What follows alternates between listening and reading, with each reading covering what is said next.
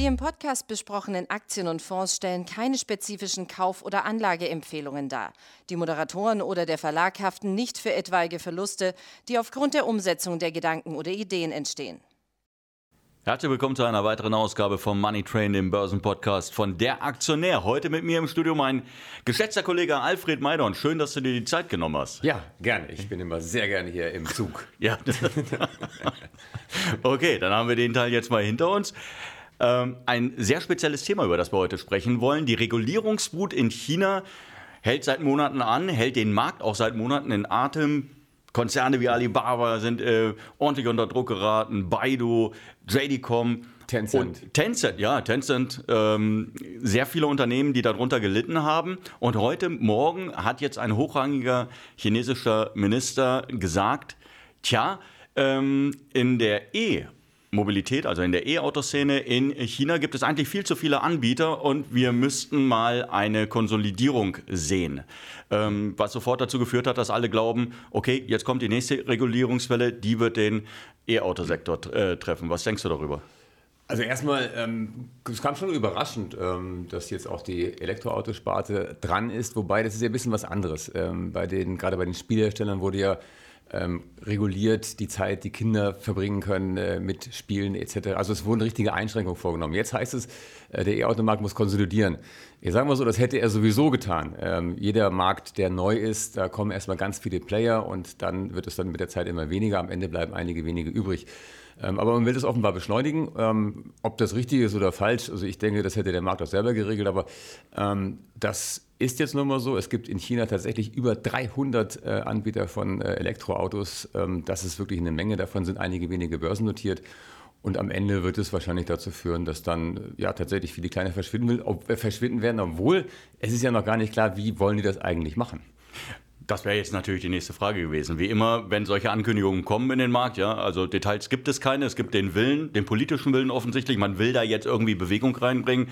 Ähm, Du hast es gerade angesprochen, es gibt viele Unternehmen, also 300, mehr als 300 Produzenten, da sind viele dabei, das sind Frittenbuden, die auch jetzt noch irgendwas mit äh, E-Mobilität zu tun haben. Die hätte der Markt eh hinweggefegt.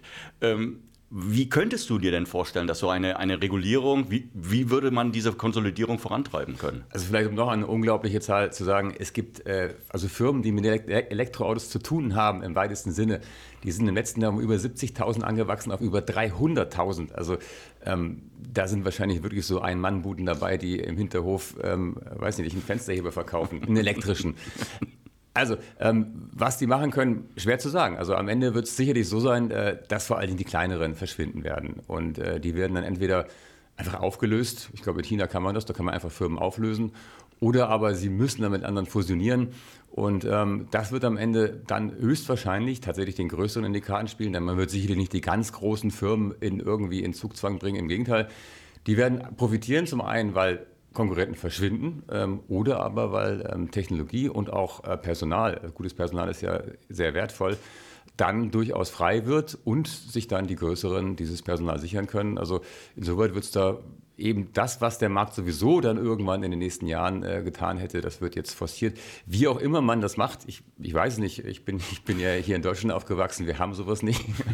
Die werden sich da schon, schon, irgendwas einfallen lassen da in China. Genau, ähm, und das ist offensichtlich auch das, was heute Morgen die Märkte bewegt hat. Die werden sich um Gottes Willen irgendwas einfallen lassen und das ist ja eher verbunden mit einer Befürchtung, denn die Märkte haben negativ darauf reagiert. Du sagst ja jetzt gerade, die Großen in, in einer Konsolidierungsbewegung äh, profitieren normalerweise die großen Unternehmen, weil sie das halt einfach ja. aufsaugen. Du hast ja gerade die ähm, Gründe dafür geliefert. So, jetzt hätte man doch normalerweise davon ausgehen müssen, toh, dann sollten die Aktien doch steigen. Das ist aber nicht passiert. BYD ist unter Druck gekommen. Die ganzen in Hongkong gelisteten äh, E-Autobauer sind unter Druck gekommen. Wie passt das zusammen?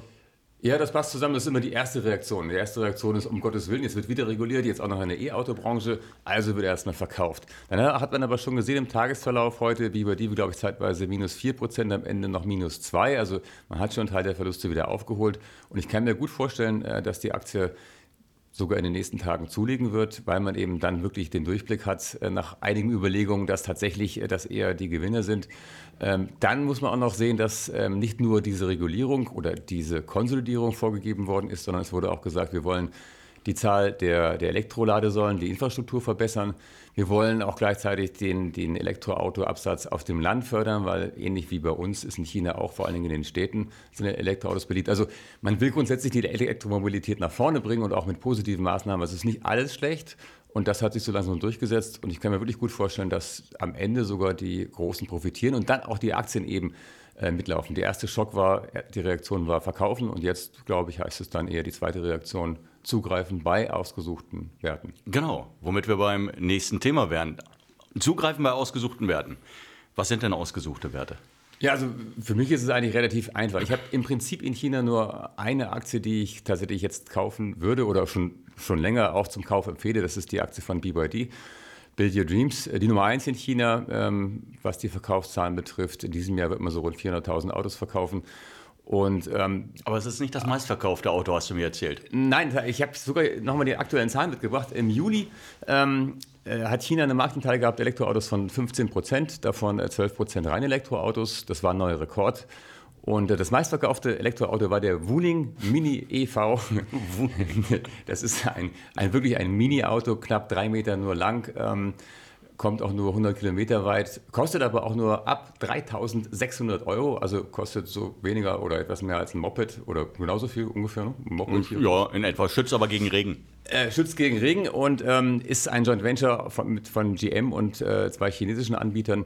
Aber auf Platz zwei ähm, bei den Herstellern kommt dann auch schon ähm, tatsächlich BYD. Aber die machen ja nicht nur rein elektrisch BYD. BYD ist ja auch ähm, noch konventionelle An Antriebstechnik. Also BYD hat angefangen eigentlich nur mit Verbrennern, wobei der Firmenchef eigentlich schon damals, äh, also vor ich glaube, zwölf Jahren gesagt hat, äh, wir wollen langfristig Elektroautos machen. Man kommt ja aus der Batteriebranche. Man hat nur gesehen, dass Elektroautos zu teuer sind, weil die Batterien zu teuer waren. Und äh, jetzt hat man in diesem Jahr radikal umgestellt. Zu Jahresanfang hat man noch die Hälfte seiner Autos mit Verbrenner verkauft. Jetzt in den letzten Monatszahlen im August äh, lag der Verbrenneranteil bei nur noch 10 Prozent. Der Rest waren, war elektrisch oder hybrid. Und kurzfristig oder sagen wir mal mittelfristig, in den nächsten zwei Jahren, denke ich mal, man geht rein auf elektrisch und Verbrenner wird man dann gar nicht mehr produzieren. Was hältst du von anderen Anbietern, beispielsweise in, in, Deutschland relativ gut bekannt. Eine NIO, eine Xiaopeng, eine Li Auto. Genau, das sind so die, die drei großen Konkurrenten, was heißt groß, die zumindest auch börsennotiert sind. Ähm, BYD ist ja in Hongkong gelistet, während die drei ja den Gang äh, in die USA gegangen sind als Börsengang. Ähm, alle drei interessant, aber alle drei eben auch recht sportlich bewertet. Also mal zum, zum Vergleich, ähm, alle anderen drei machen noch keine Gewinne. BYD ist schon profitabel und BYD wird im Moment in etwa mit dem zweifachen Jahresumsatz bewertet. Die anderen liegen so vierfach, fünffach, sechsfach, also zwei bis dreimal so teuer.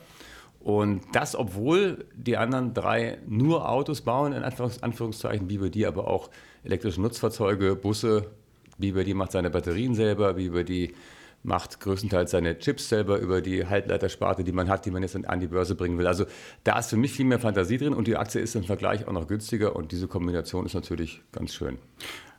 China hat übrigens gerade eben erst drei Halbleiterhersteller äh, verurteilt, zu Strafen verurteilt, äh, die tatsächlich diese Verknappung des Angebots dann auch äh, genutzt hatten, um die Preise anzuheben und hatten dann tatsächlich, weil du vorhin gesagt hattest, sie versuchen E-Mobilität nach vorne zu bringen und haben dann gesagt, nein, ihr könnt die Preise nicht anheben, ihr müsst die Preise tatsächlich wieder senken, damit die Automobilindustrie, die E-Automobilindustrie tatsächlich hier vorwärts kommen kann. Also es zeigt schon, okay, es geht in die richtige Richtung. Das, was jetzt kam von staatlicher Seite, aus deiner von deiner Meinung her eher so, okay, ist jetzt halt da und man muss damit leben, aber das hat keine langfristigen Aus Ja, leben muss man damit sowieso. Also ich meine, alles, was in China passiert, das, da kann man nicht drauf, äh, naja, drauf man antworten, man kann nur reagieren. Du, ja, du kannst ja immer sagen, okay, dann kaufe ich halt keine chinesischen Tech-Aktien. Ja, das ist vielleicht gar nicht mal so verkehrt. Ich würde sowieso mit chinesischen Aktien wäre ich jetzt doch sehr, sehr zurückhaltend. Also im Technologiebereich würde ich tatsächlich äh, mich da auch verabschieden, weil ähm, das ist offensichtlich ein Fass ohne Boden. Allerdings sträube ich mich dagegen. Ich habe es ja gesagt, diese Elektroautoregulierung ähm, ist zwar nicht schön, aber sie trifft eigentlich eher die kleineren und insoweit ist es nicht so dramatisch und äh, da würde ich jetzt mich nicht von beeindrucken lassen, sondern im Gegenteil, ich würde es vielleicht sogar ausnutzen und tatsächlich investieren. Ähm, aber grundsätzlich den China-Anteil hochzufahren, macht jetzt wenig Sinn. Da würde ich doch eher äh, ein bisschen zurückhaltend sein. Auch in der Solarbranche übrigens gibt es immer wieder Re Regulierung, Reglementierung und ähm, jetzt eben auch in der Elektroautobranche. Aber das ist, wie gesagt, nicht so dramatisch. Okay, das heißt also für China prinzipiell eher bearish, kann man das so, kann man das so sagen? Für Aber für die E-Auto-Branche äh, in, in China durchaus bullisch.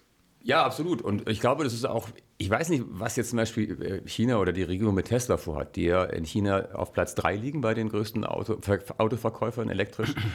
Und die aber ja auch ein Werk haben in China, also die auch Arbeitsplätze beschaffen. Also ich denke mal, da wird man so ein bisschen ähm, ja, Gnade vor Rechter gehen lassen. Die können ruhig weitermachen. Ähm, aber es ist schon interessant, wie das da jetzt weitergeht. Äh, und letztendlich ist ja auch geplant, äh, BYD hat jetzt angefangen, erstmals auch Autos außerhalb von China zu verkaufen. Die ersten Autos wurden nach Norwegen geliefert. Und das will man ja in China auch, dass man eben auch exportiert und nicht immer nur importiert. Insoweit glaube ich schon, dass die großen Firmen, die das auch tun, ähm, eher noch Unterstützung erfahren als äh, da irgendwie Gegenwind.